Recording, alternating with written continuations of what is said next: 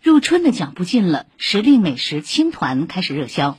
记者注意到，今年很少有店家推出新口味青团。不过，随着外地游客增多，许多店家加大了保质期较长的青团产量。比如，杏花楼加大了保质期在四天和三十天的青团产量。此外，不仅沪上老字号早早推出了青团，在电商平台，青团也上市了。